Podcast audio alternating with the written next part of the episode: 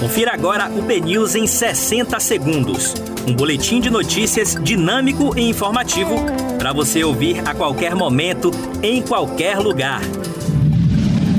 Muito bom dia a todos. Hoje é segunda-feira, 25 de janeiro de 2021. Eu sou Yasmin Garrido e começa agora o BNews em 60 segundos. O vice-governador João Leão cobra agilidade do governo federal com o calendário de vacinação da Covid-19 e diz que está doido para chegar logo a vez dele na fila. E por falar em vacina, na última semana as buscas no Google por informações sobre a Coronavac e a AstraZeneca dispararam e cresceram 400%. A Prefeitura de Candeias lamenta a morte do vereador Júnior CCA, do PP, na noite deste domingo e decreta luto oficial de três dias na cidade. Um balanço feito pela ONG Repórteres Sem Fronteira mostra que em 2020 o presidente Jair Bolsonaro, os filhos dele e pessoas da equipe promoveram 580 ofensas a profissionais de empresas de comunicação.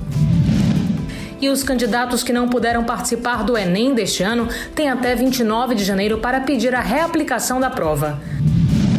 O Big Brother Brasil 2021 começa já com uma baiana imunizada. No grupo Pipoca, Lumena foi a mais votada para se ver livre do primeiro paredão da casa.